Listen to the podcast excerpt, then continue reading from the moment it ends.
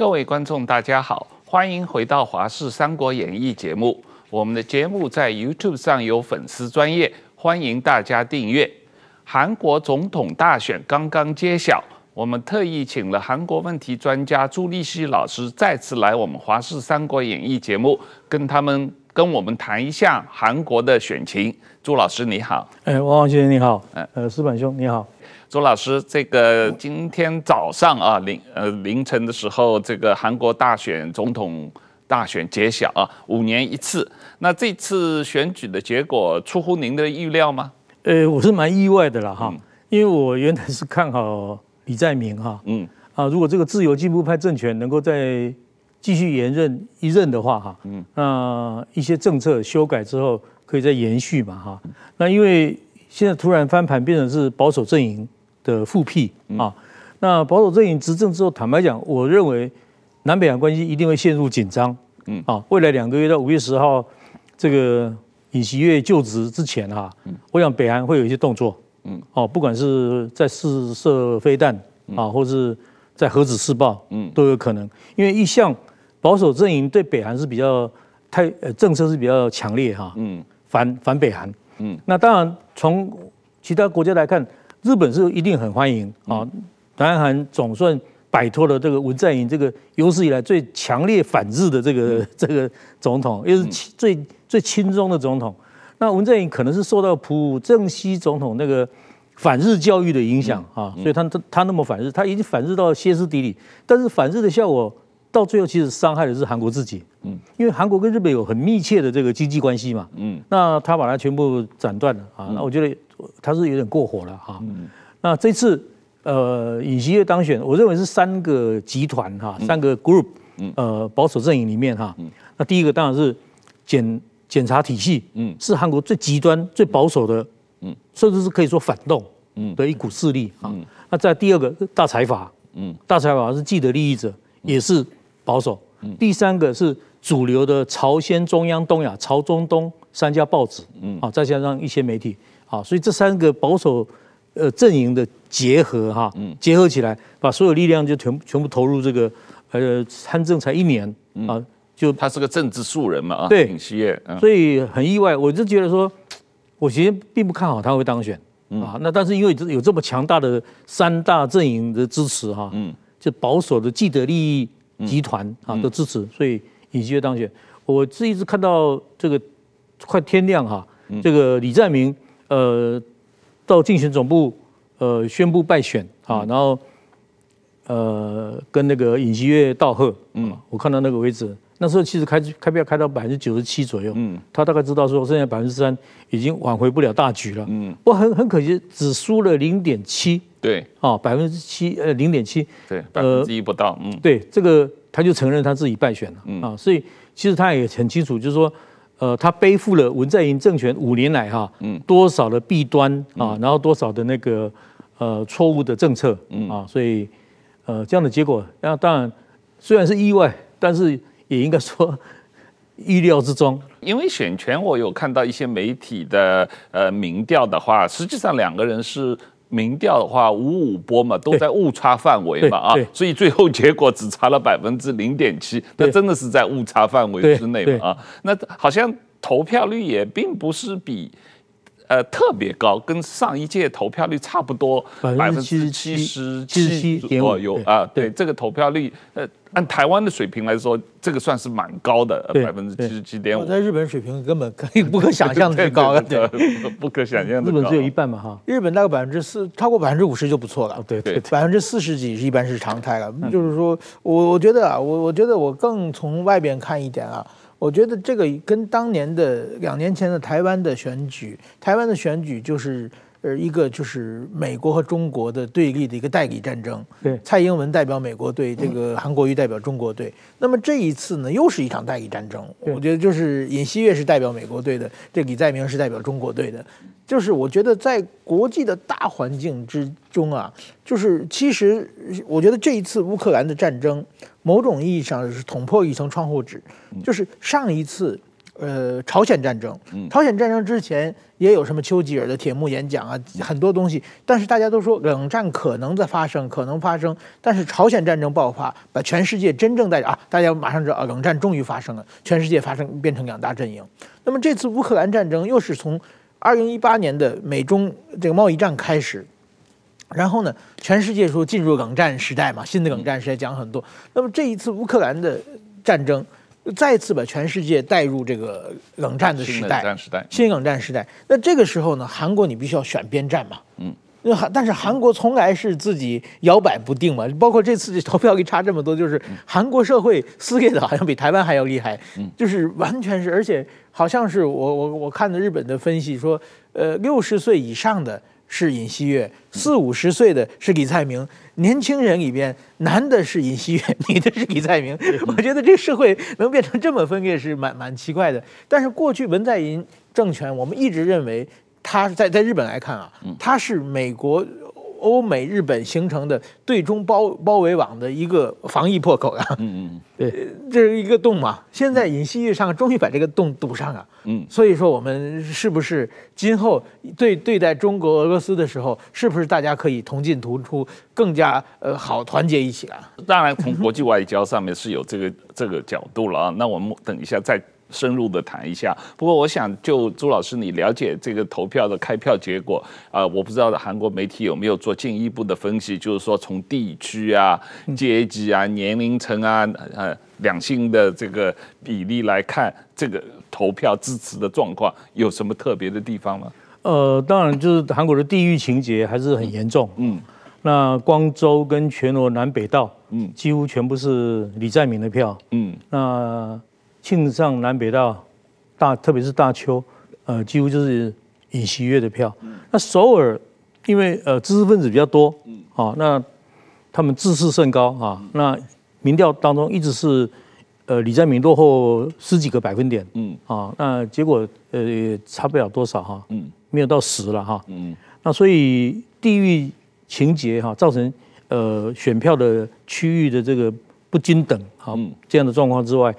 这一次很好笑，就是把那个性别问题啊，嗯，变成一个一一场这个性别战争啊，尤其是在年轻人中间，这很让人惊讶啊。那个我觉得撕裂了十八岁到二十九岁这个所谓的二十代，嗯。啊，这个世代哈，嗯，那这个世代本来其实都是比较倾向自由进步派，是啊，对，但是他们对自由进步派这个文在寅政府在过去几年，从二零一八那个 Me Too 事件开始之后，嗯，他没有好好处理。这个这些包括一些政坛的明日之星啊，性侵他的女秘书，嗯，呃，包括首尔市长跟这个釜山市长，第一大、第二大都市的市长都涉入性性骚扰，嗯，他就两个都辞职，然后辞职，呃，首尔市长朴元淳还上吊自杀嘛，嗯，那辞职之后要补选，嗯，那执政党这边你也提不出，完全闭口不谈。嗯，你至少可以提出说，我们以后会改善，嗯，呃，这个男女不不均等的关系哈，嗯，啊，不让女性受害的会减少，我要设什么？他们完全不提，完全不问，就两大都市的补选惨败嘛，嗯，啊，惨败原因已经预告了，这个政府已经不受人民信赖，嗯，啊，特别是女性年轻选民，那这次很有趣，是十八到二十九这个族群啊，嗯，呃，五年前就十八到二十二岁，五年前没有投票权。嗯，所以他们是手头族嘛，嗯，那手头族对这个选情的影响就很大，嗯，那又被加上加上这个两党的操弄哈，那这个尹锡悦打出这个他是反女性主义，嗯，女性主义这这四个字在台湾是很平常的名词，在韩国是个负面的名词哎，啊，是个负非常负面，啊，男人男性男男人只要听到说他是个女性主义者，那就一定一定被被被批评啊，被批判啊，嗯，所以女性主义。我台湾在一九七零年代，李秀莲从美国回来之后，他就开始靠发行杂志啦，哈，开始宣传这个新女性主义。那时候是等于在挑战父权社会啊。嗯嗯。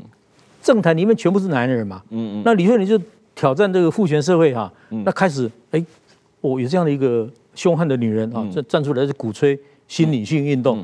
那台湾一九七零年代就开始了，所以在女性主义这个这个范围，台湾最少。领先韩国五十年了。呃，是因为我最近正好三月八号这个国际妇女节，看到台湾的立法院里面有有有有女性议员在开记者会，讲台湾立法院里面将近有百分之四十五的议员是女性嘛啊，这个比例非常之高啊。对，没错。这个我不知道韩国的比例是怎么样，韩国国会有多少是女性？我们也去统计过了哈。对。不过坦白讲，这个女性地位，韩国一向。呃，我想这几千年的历史了哈，就是重男轻女哈，男尊女卑嘛。嗯，那女生你结婚之后就回进入家庭，相夫教子哈。嗯，你不能到外面去抛头露脸。嗯，对不起，我讲个，嗯，韩国的祖父祖母、爸爸妈妈都会这样教小孩啊。嗯，男人进厨房的话，嗯，你的小辣椒会掉下来。嗯，啊，这这。三十五岁以上，现在韩国三十五岁以上的男孩子啊，男人都受过这样子的影响。嗯，他的同样在一起，现在夫妻都都有职业的，占多数了嘛啊，很多了。那很多时候回到家里，还是太太一个人在厨房工作，嗯，啊，先生就翘着脚在客厅看电视，嗯，这种情况很多，嗯。啊，那。当然，这句话有一些二十几岁的小孩跟我说，他们从来没有听过这个话，嗯，也有可能啊。但是这句话就你可以看得出来，男人进厨房的话会被他的同学、他的同事嘲笑，嗯，哦，所以这种重男轻女、男尊女卑的社会啊，嗯，没有改变，嗯，啊，我觉得韩国要追上台湾，嗯，两性平权啊，嗯，哦，他还有最少三十年、五十年要走，所以这个是。很多台湾人很希望真想赢韩国哈，对啊，这个你至少赢韩国五十年了。那这也是全世界的一个保守主义的回归。我觉得像，把美国是川普干了四年以后，又回到拜登，又回到所谓的革新这个进步的这个声音的。那韩国这个社会，我觉得他这种。我跟跟跟他文化完全结合在一起的话，是很难改变的。嗯，那么我觉得日本其实也是一样。日本的国会议员的话，我不知道数数字没统计，我想应该不会超过百分之十的。嗯，就是说基本上就是不是说，呃，社会上日本的很多女生她是不愿意。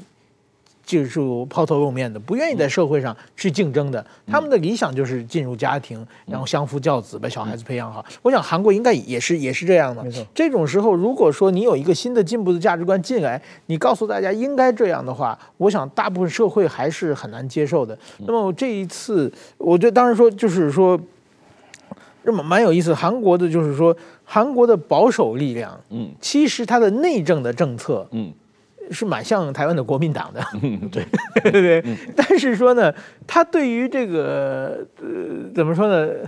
对于旁边的敌人北韩嘛，嗯，但是保保守派是很强硬嘛，嗯，这一点台湾的国民党好像是突然间这 这又转回来了，所以说我觉得台湾跟这跟这个韩国某种意义上可以比，有时候有某种不不能相比，越比越混乱，对对，所以说这个是很很奇怪的。日本现在是保守比较强，日本的最近这几次选举，日本的左派力量被压得根本喘不出气来，嗯。嗯，基本上我我是这样看哈，台湾的自由进步派啊，嗯，主张独立，嗯嗯。那反而是那个呃保守派，嗯，哦，就主张要跟共产党啊啊统啊。那韩国刚好相反，韩国的自由进步派主张跟北韩统一，嗯啊。那这个他们的保守派反而就是呃承认分裂的现实，嗯啊，就是就是主张独立的意思嘛，啊。所以我觉得台湾应该交的朋友是韩国的。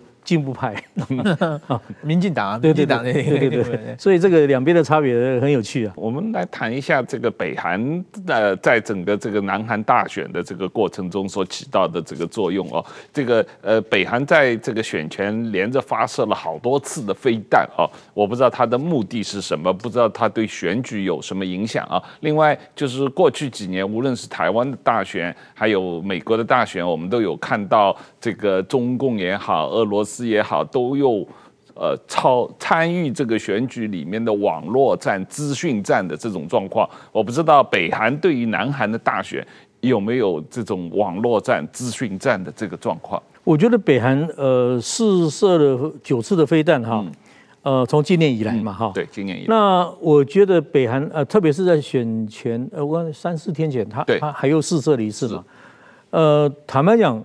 北韩这样做是帮倒忙啊，嗯，帮倒忙，就像朱镕基说搞台独绝对没有好下场啊、嗯、那样的恐吓一样啊。嗯、那他可能认为说，呃，这样是不是能够压制呃南韩的保守势力？嗯、但是很有趣的就是，南韩在独独裁政权时代啊，嗯，一向是打北韩牌，嗯，恐共牌啊，嗯，哦，你只有支持执政党啊，你才不会受到北韩的那个啊，执政党才能保护你，嗯，啊，这个时代已经不一样，嗯，那北韩现在这样做，恐共恐共牌在韩国已经呃不能发挥作用，嗯，啊，但是这样的这一次的这样情况是是帮倒忙，但是反而我觉得他知道尹锡悦保守政权。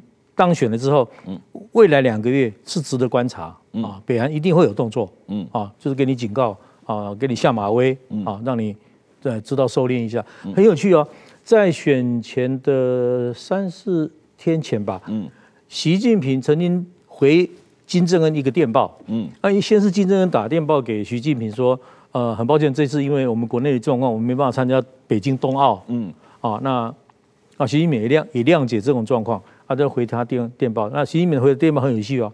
他说希望中朝两国啊，未来在新情势之下加强合作。嗯，啊，新情势指的是什么？他没有讲。嗯，那他可能也预料到南韩的变局啦，啊，或者是说，呃，即使没有变啊，李在明当选，但是他李李在明的前任就就是呃文在寅总统是历来最亲中的总统嘛。但你尽管亲中，但中国也没有对你特别好。嗯，哦，因为萨德还是部署在那边，嗯，那现在尹锡悦又要加强购买萨德防御系统，那一定惹恼中国嘛，嗯，那中国在背后继续支持北韩，那是一定的，可能不是背后，可能是公开的哈，表明支持北韩，然后来跟美国对抗。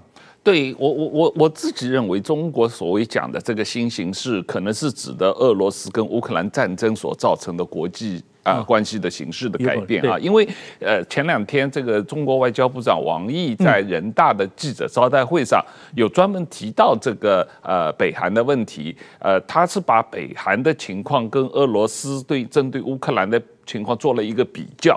他说，当时呃，俄罗斯为什么要打乌克兰呢？因为这个呃北约要东扩嘛啊，所以对俄罗斯有安全威胁，所以呃呃。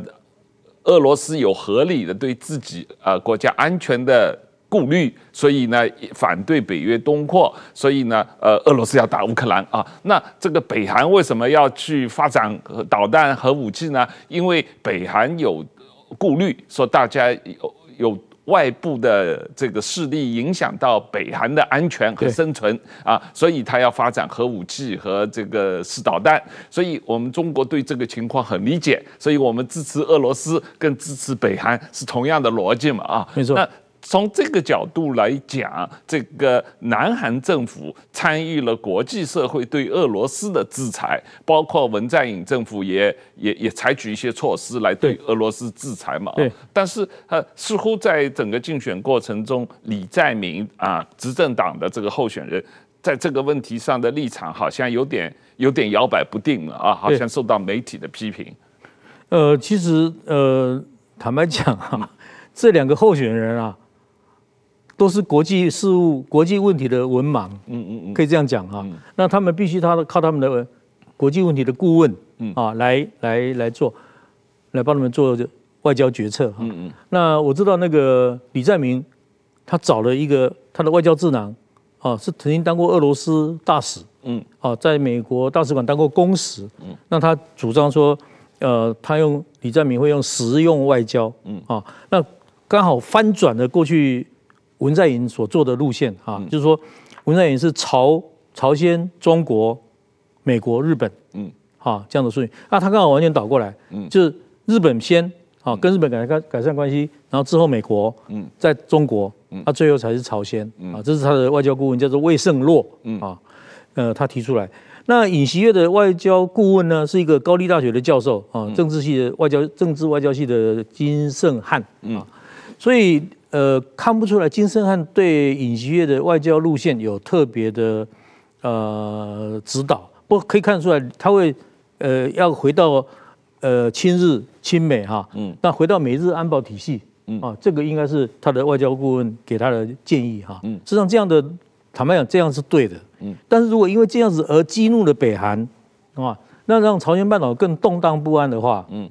那恐怕也是得不偿失。嗯，我经常形容朝鲜朝鲜半岛的位置啊，错误的地理。嗯，那上帝给他的位置实在太坏。嗯，那周边三个大国都比他大。嗯，然后这战后加加上美国，哎，这四强是全世界最大的 super power。嗯，啊强权，嗯，周他周遭都是，所以这样的情况下，他只能摇摆，嗯，啊，他的政策一向是摇摆，那只是呃亲中、反中或是程度的差别了，嗯，我我不觉得尹锡悦的这个竞选语言呐、啊，嗯，到他最后的政策的落实哈、啊，嗯。嗯，会会相会是相同的，啊，应该是程度上的差别，他绝对不敢反中，嗯，你失去了中国市场，那他还希望寄望说中国能够对北韩呃施加一些压力，嗯。啊，不要影响，不要让北韩那样子耀武扬威的哈，嗯，那他们还期待这样，所以我觉得我不觉得说尹锡悦会反中反到什么程度，嗯，那但是回到美日安保体系，我觉得这是对的了，甚至包括印太那 Quad 哈，那个那个那个状况，我觉得这个策略是对，嗯，但是它内内外总是很难得到平衡哈，这。你得到了外面，但是你可能失去了内部嗯。的稳定啊，朝鲜半岛本身的稳定，所以很难，因为它长错地方啊，上帝给他位置太坏。是南韩的这个新的总统的这个呃反中或者抗中的路线啊，或者是南韩的民意的这个反中抗中路线啊，这个确实也是。跟南韩的民意有关系，因为我们看到最近的一个民调，呃，一个一个国际上比较呃有公信力的一个民调机构做的民调啊，这个这个数字大家可以看一下啊，呃，这个呃南韩的这个民众对于中国的感觉负面占百分之七十七啊，这个比例很高，我觉得这个比例比台湾都高啊。那这个呃，然后有百分之九十二的南韩民众认为中国。不尊重个体自由，另外有百分之五十七的南韩民众支持与中国的加强贸易合作，但是呢，这个有百分之四十的人呃反对跟中国加强贸易合作啊。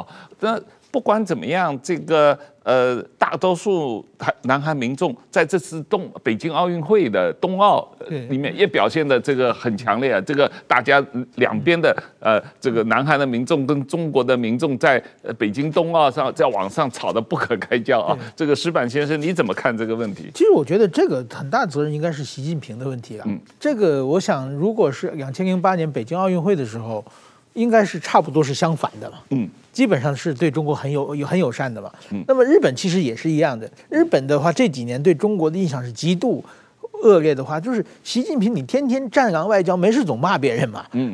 对不对？就是人家没得罪你的时候也骂别人，而且所有的错全是你的嘛。对。一切责任都是对方的嘛。他这么外交展展下，这个别的国家是受不了的。而且呢，韩国也是一个。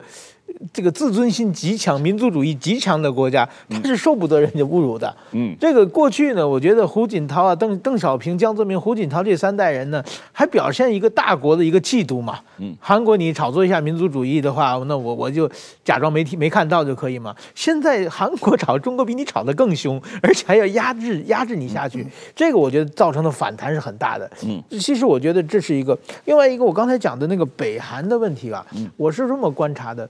就是说，我我在两千我在北京住的时候，那个时候六方会谈，我我每次都是采访。嗯。在北京，就是说韩国的时候，如果是这个左派政权的话，嗯。他们是非常积极的跟那个北韩就是交涉啊，就是比如说我们那时候晚上一起吃饭，说要要是说北韩的代表来了，韩韩国代表来，那个基本上那个就是韩国的代表一定早早就到，人是满面笑容的在那等。这个北韩北韩的一定会迟到一点，然后慢吞吞的把架子全端起来的。这个好像男女关系，这个男朋友在追女朋友那那那种感觉是给人印象很强啊。就是所以说，我觉得文在寅这几年基本上对金正恩是言听计从，就是。除了国际社会的不许他做的事情他不敢做以外，否则能让帮忙的是全全力帮忙吗。每次跑前跑后，就希望能给金正恩呃留下一个好印象。但是说呢，他主张的这个给这个统一是也是遥遥无期嘛，基本上没有拿到任何的实质上的好处嘛。嗯，呃，所以说我觉得这个对韩国人来说也觉得你那么。听他的那么照顾他，他完全不给你面子嘛。嗯、这个也有某种意义，也伤到一定的韩国的民族的自尊自尊心啊。嗯、那么在历史上，如果变成强硬派的政权诞生的话呢？嗯、这个我像作为北韩的话，就是说，他北韩需要两个，一个是经济支援，嗯、一个叫安全保障嘛。嗯，他如果说是。保守派上台的话，他会一个是经济支援也没有了，然后呢，安全保障也不安了嘛。嗯，因为他不可能不，他不可能相信文在寅政权的时候会派兵打他嘛。嗯，但是如果变成保守政权的话，这个可能他自己，因为他实力小嘛，所以他在被欺负之前，先要表示我我肌肉很大，所以发导弹做做很多事情，其实是。也吸引别人注意啊，呃，一个是示威，一个是你尽量拿点好处来。所以说，我觉得两，我不我不知道这个朱老师怎么看。我觉得这个南北韩关系紧张啊，基本是北韩制造的，他会擦枪走火攻击你一下的的离岛。但是我想北韩啊，他也并不是想打仗，他只想要好处。您您觉得这个看法对吗？呃，延续四板先生的这个话题哈，嗯，呃，北韩的态度啊，嗯我觉得。其实文在寅跟他二零一八年平昌冬季奥运，那金正恩派他的妹妹金宇正来参加嘛，还有人民代表大会的议长呃金永南来参加，那递出了和平的橄榄枝。对，然后四月二十七号，南北韩在板门店开了呃高峰会，第一呃呃这个签了这个板门店宣言。然后五月，文在寅又约了金正恩在板门店私下见面一次。对，啊。那因为为了六月十二号，呃，川金会在新加坡啊，那等于他面授机宜嘛。对，你这你跟美帝的这个元首要怎么交交涉哈？要怎么谈？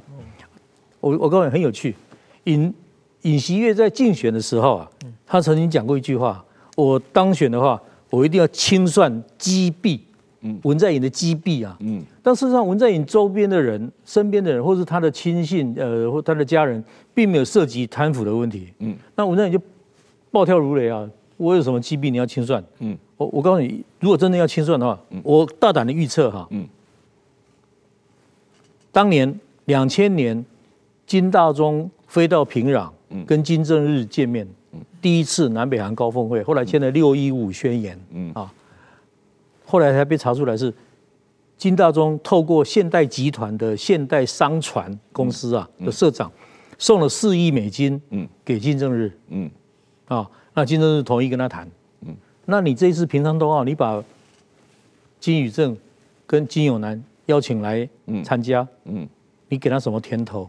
嗯，这个可能是尹锡悦会调查，嗯，第二个会调查是五月间他在板门店跟金正恩面授机宜嘛，嗯，他给他的一个 USB 啊，嗯，啊里面装了什么？嗯，有没有泄露国家机密？嗯，这个也是我想尹锡悦会会会会查，嗯，他。所谓清算击毙，所以就是你里面 USB 里面有没有涉及国家安全、国家机密啊？你你交给了金正恩，所以除了这两个字，呃，跟北韩交好，你必须要有甜头给他。嗯，你用什么东西去收买金正恩啊？第二个啊，USB 里面是什么？嗯，然后呢，这个关系也只不过维持了两年。对，到二零一九年的二月，在越南河内的川金会呃失败收场嘛。对，然后到二零二零年的六月，金正恩的妹妹金宇正就把在开城的那个南北韩联络事务所，把它爆破掉了嘛，对，整个炸毁了哈。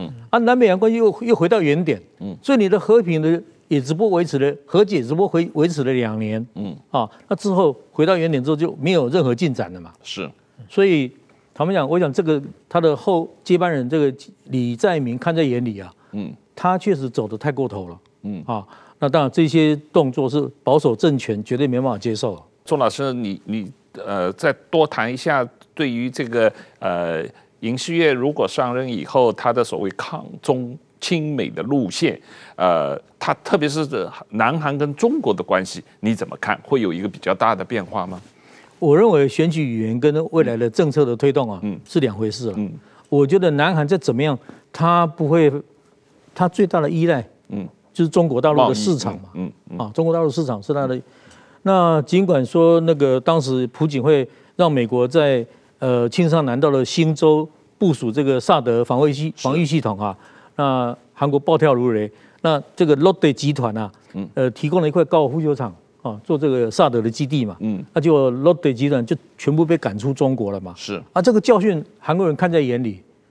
哦，所以你说怎么反中？嗯，你反中的结果是受到中国的惩罚嘛？嗯，所以我觉得，当然，反中的情况在年轻世代来讲越来越强。嗯，啊，他们认为中国是不是不是友好的国家？嗯，啊，但是在这样情况下，当时的文在寅还是继续亲中，嗯，但中国并没有给他好好好处嘛，是，所以这样情况下，呃，他敢大声的喊出说他亲美反中，嗯，坦白讲，我觉得那只是程度的差别了，嗯。啊，那反正他的地理位置就是让他必须要在两边三边在那边周旋嘛，嗯。啊，那取得平衡或者取得对自己最有最有利的一个一个点嘛，啊，所以反中我倒不认为。他敢真正做到什么程度？但是他说他要再加强萨德系统嘛，他要多买一套 或者怎么样？那如果真的这么做，中国是不是又要暴跳如雷？一定的嘛，嗯。所以因为那个萨德不是对北韩呐，嗯，萨德是对中国，是。所以 我觉得，我觉得这个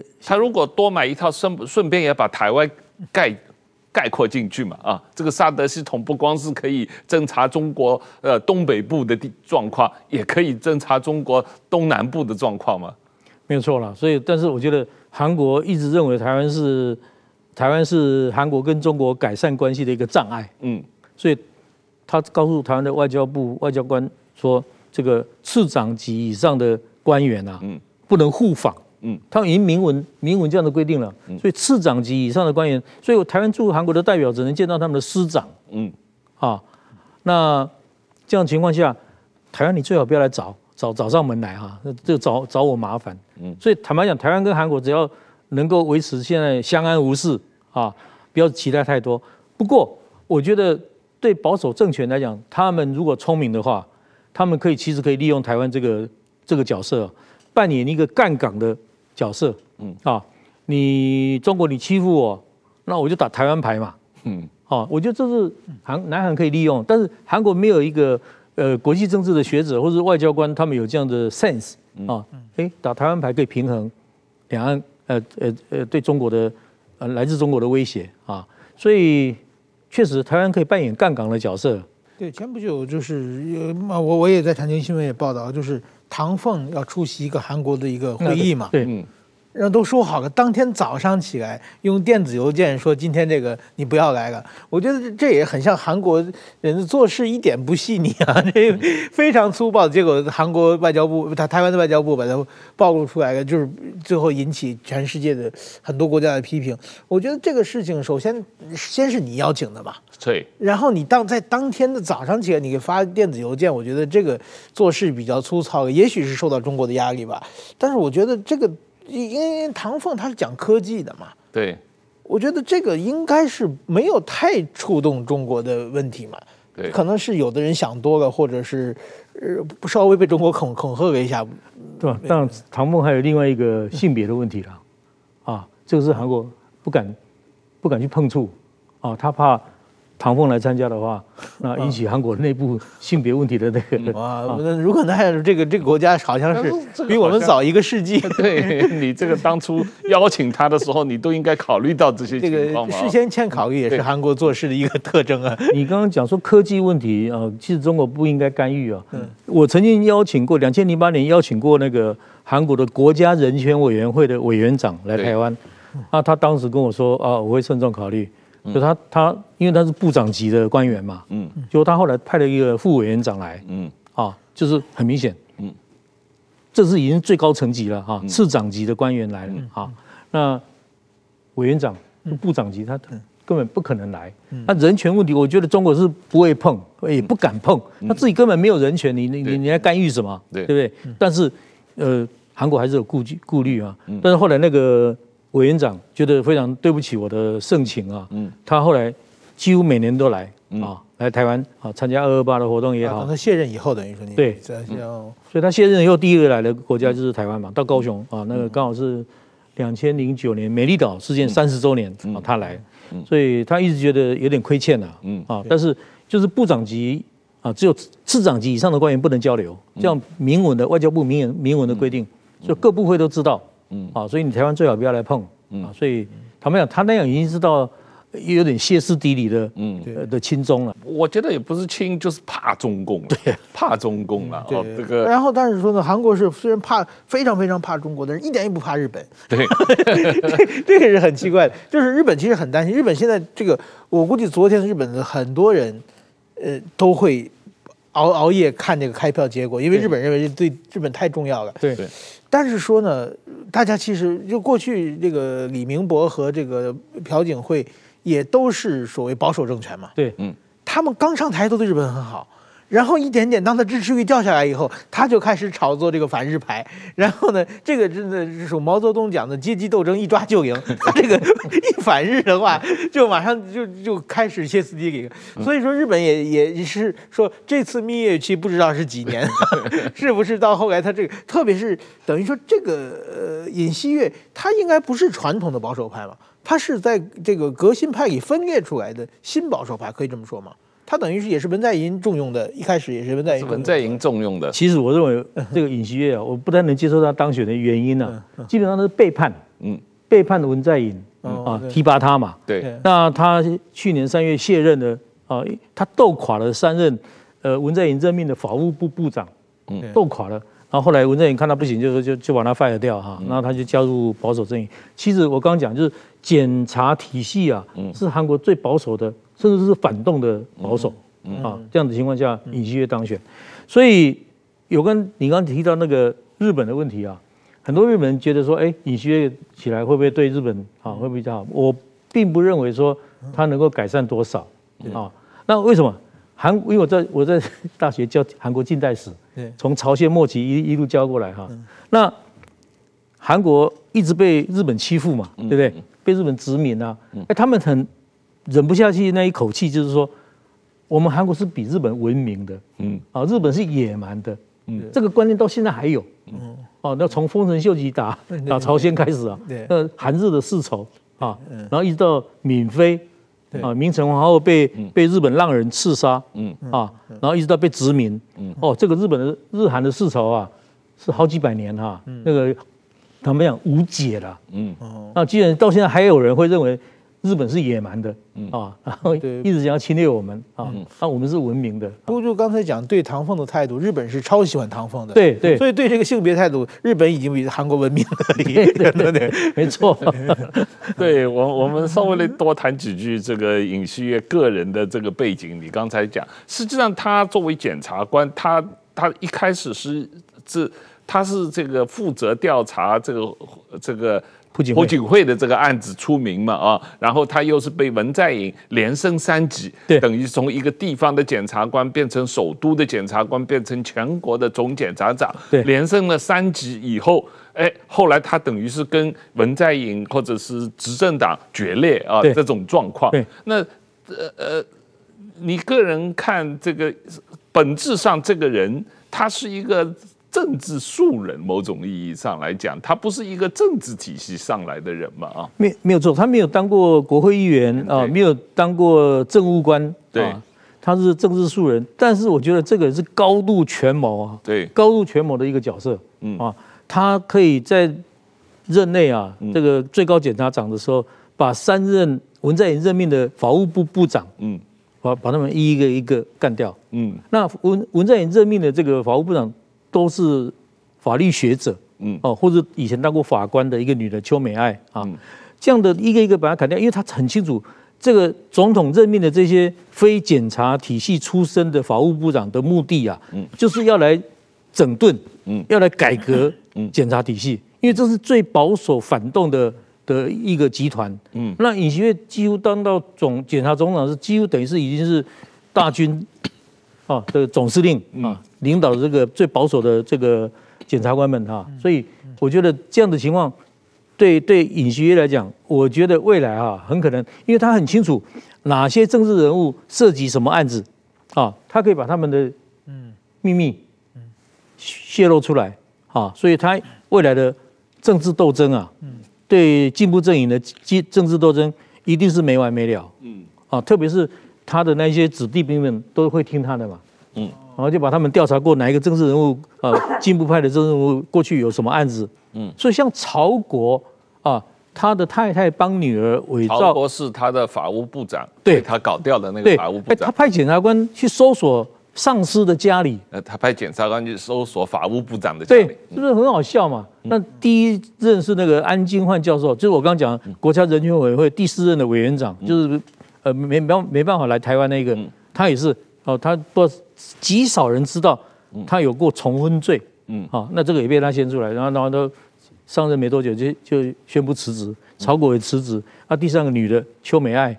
她是法官出身，嗯。啊，他也跟尹锡悦斗，那后来也也辞职，嗯，所以坦白讲，尹锡悦因为他掌握了太多人的的那机密材料啊，对，所以我觉得他未来会用这个来当做是整数，所谓的清算击毙啊，嗯，那不只是文在寅亲北韩的的的内内情啊，包括每一个政治人物的的背后啊，他的一些。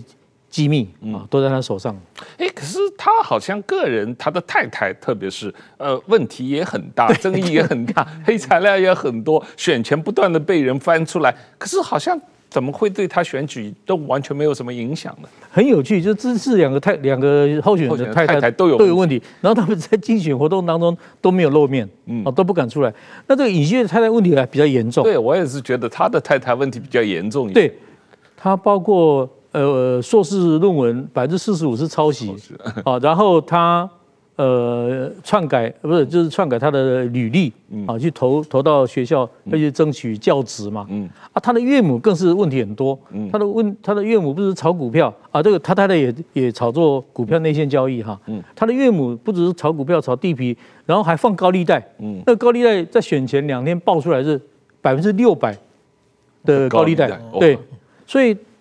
他太太的那一家人基本上就是个就是个投机分子哈，嗯，那我不晓得他以后这个第一夫人他怎么服人啊？嗯，他站得出来吗？嗯，啊，他咋地？每次站出来一定是麦克风挤到前面去，你怎么看你当年那些事情 事情啊？嗯，所以我觉得两个太太都有问题。那韩国还有一个情况，我我对不起，我必须讲的这么明白啊。嗯，韩国女人呐，嗯，因为我曾经被超过二十个台湾朋友问过，说，哎，我儿子跟韩国女朋友交往。韩国太太能不能娶啊？嗯，我说韩国太太啊，可以跟你同苦啊，嗯，不能共甘。嗯、我们讲夫妻是同甘共苦嘛，嗯，他他可以跟你同苦，为什么？你在落魄的时候，像全斗焕就是最好的例子。嗯，你在落魄的时候，位级军官、校级军官的时候，他太太去开美容院，嗯，来补补贴家计嘛。嗯、那美容院就是女子的理发店嘛，哈、嗯，那对韩国人来讲是很卑贱的一个。嗯。的的工作，嗯，啊，就没没没没有想到有一天她居然变成第一夫人，嗯。嗯，那韩国的太太们就有这样的情况，就是说你在落魄的时候，他跟你同苦，嗯。啊，然后但是等到你得到权位的时候，就不能共甘了，嗯，你当了总统，他要做到他比总统夫人更高的那个，啊，你当了部长，他要当会逾越他的本分，嗯，所以那个他们就会经常发现说，这次两个太太都同样的情况，就是说。他们公领域跟私领域基本上分不开了，嗯，就是说，呃，会李在明的太的太太会使唤京畿道的公务员啊，去帮李希月去要需要那个处方签才能够买买的药，到卫生所去买，没有处方签，哎，这是严重违法，嗯，哦，那这是要有处方签才能拿的药，才能买的药，哎，他居然没有处方签，就这样这样去，因为是道知识。李在明的太太指指派他的。公务员对。去帮他先生买药，对。没有处方就去买药，对，而且还帮他做做做做家事，嗯，所以韩国韩国基本上公领域跟私领域啊不分呐，嗯，那我再举一个例子，三星电子啊，台湾，嗯，台北台湾分公司的三星电子的副总经理，从韩国派来，他有一天突然跟他的公关经理，哎，位阶已经很高了，对台湾人说，哎，我想吃狗肉，你可不可以去帮我买狗肉？哇，那个女差差点一巴掌给他啊！